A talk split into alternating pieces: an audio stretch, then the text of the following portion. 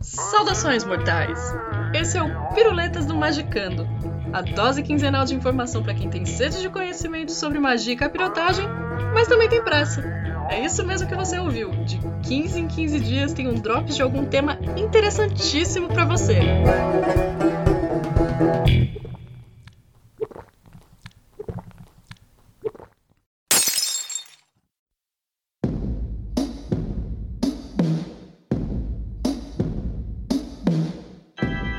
uns tempos para cá houve um boom de terapias alternativas, boa parte delas vinda de povos milenares da Ásia. Hoje em dia a gente pode encontrar com muita facilidade práticas como Doin, a yoga, acupuntura, cura prânica e outros. Cada vez mais pessoas têm buscado métodos holísticos como a medicina chinesa e a ayurvédica. Essas técnicas inclusive podem ser somadas à medicina alopática, que aqui no ocidente é a convencional e predominante. E esse é um assunto que dá muito pano para manga. Mas nesse programa a gente vai focar numa prática muito interessante que teve origem no Japão no começo do século XX. E deixa eu me apresentar. Eu sou a Nanda Mida e no Piruletas de hoje a gente vai falar sobre Reiki. Essa palavra vem da junção de Rei, que quer dizer sabedoria universal, e Ki, energia vital. Dessa forma, a tradução é algo como energia vital direcionada e mantida pela sabedoria universal. Numa explicação muito simplista, o reiki nada mais é que a cura através da imposição das mãos. E as mãos, no caso, funcionariam como um canal de transmissão da energia universal. E mesmo sem comprovação científica, o reiki aqui no Brasil faz parte das terapias integrativas incorporadas pelo SUS desde 2017. Qualquer pessoa pode aplicar o reiki, desde que seja iniciada por um mestre. O método também pede que o iniciado tenha uma rotina meditativa através da meditação gachô, que deve ser praticada diariamente. Essa prática vem de uma mistura de influências do budismo esotérico, da magia japonesa Shugendo e do xamanismo. E também tem elementos de shintoísmo e do taoísmo da China. A história do surgimento do reiki é cheia de contradições. Durante a pesquisa eu encontrei histórias de origem muito diferentes. E não só. Eu achei várias versões diferentes para a mesma história, inclusive com muita divergência de data. E isso tem algumas explicações. A primeira delas está na transmissão oral das tradições. E nesse processo, sempre alguma coisa se perde ou é acrescentada. E até aí tudo bem. Mas existe uma outra explicação que eu considero muito mais interessante, que é a romantização para tornar a história mais atrativa para os ocidentais. Na época em que o reiki chegou aqui, através de uma mestra chamada Senhora Takata, época essa marcada pelo período de pós-guerra entre o Japão e os Estados Unidos, as coisas que vinham do Japão eram vistas com desconfiança e até mesmo com hostilidade. Assim, a senhora Takata pegou carona na visão mística que os ocidentais tinham da Ásia e deu uma floreada na história, para deixar um pouco mais atrativo. Ela sacou que o que aconteceu de fato talvez não tivesse o encanto necessário, e essa foi uma visão de marketing muito certeira da parte dela, porque a versão romantizada é a mais difundida entre cursos e seminários até hoje, e é justamente uma dessas versões romantizadas que eu vou contar, porque no Piruletas a gente não tem nenhum compromisso com a verdade. Eu tô brincando.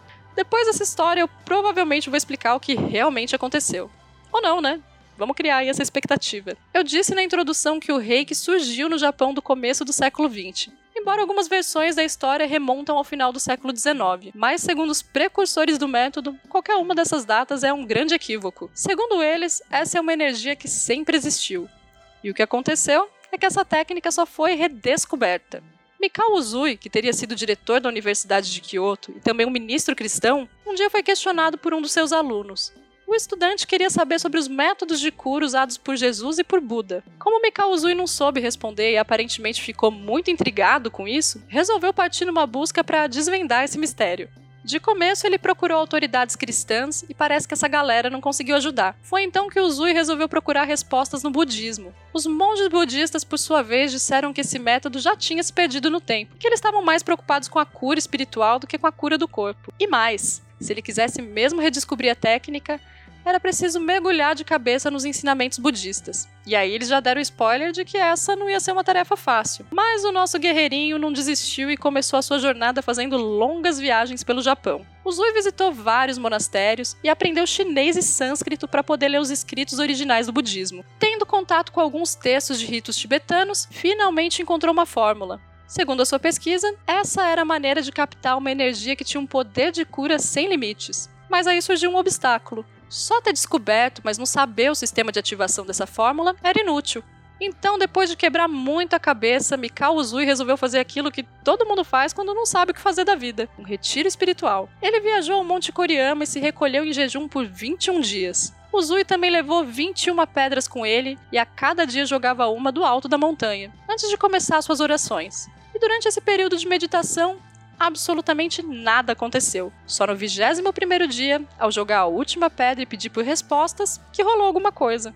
O Zui se conectou com uma energia luminosa vinda do leste e se deixou tomar por essa força, e assim ficou totalmente disponível ao contato com a energia. Então ele viu bolhas coloridas de luz com símbolos sagrados dentro. E depois de contemplar cada um deles, o Zui compreendeu a maneira de usá-los e inclusive como ativá-los em outras pessoas. E assim terminou a sua busca. Depois dessa experiência, ele desceu da montanha, tendo decodificado, reestruturado e resgatado o método do Reiki. Foi aí que o Zui começou a difundir essa técnica de cura por todo o Japão e chegou a ter a sua clínica própria de Reiki em Tóquio. Em 1925, ele iniciou seu principal sucessor, que foi Shujiro Hayashi, faleceu logo depois em 1930. A partir daí, na década de 40, com a chegada da guerra, Hayashi, sucessor de Uzui, resolveu iniciar outras pessoas. Foi então que ele escolheu a mestra Takata como sucessora, e foi por ela que o reiki se difundiu no ocidente na década de 70.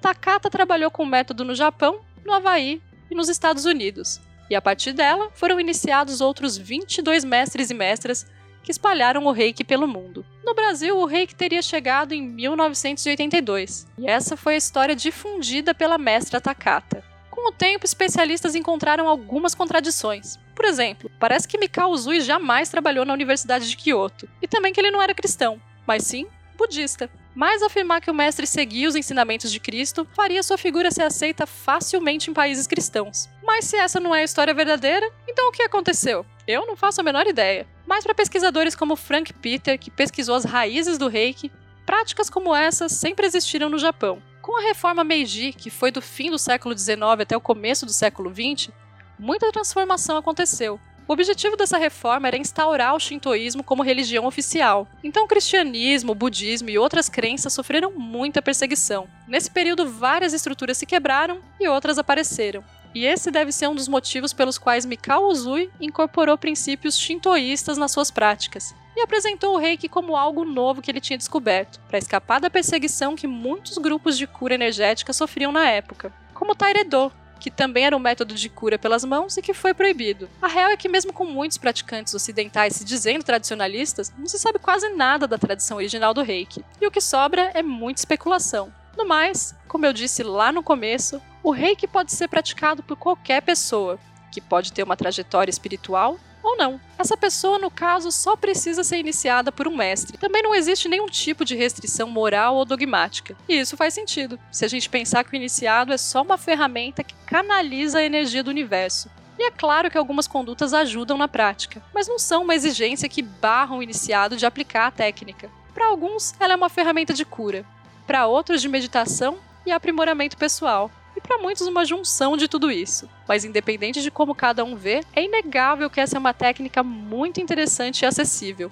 Eu espero que você tenha gostado e obrigada por ouvir até aqui. Qualquer dúvida, crítica e sugestão, você pode fazer embaixo desse episódio. Um beijo, se cuida e a gente se vê por aí.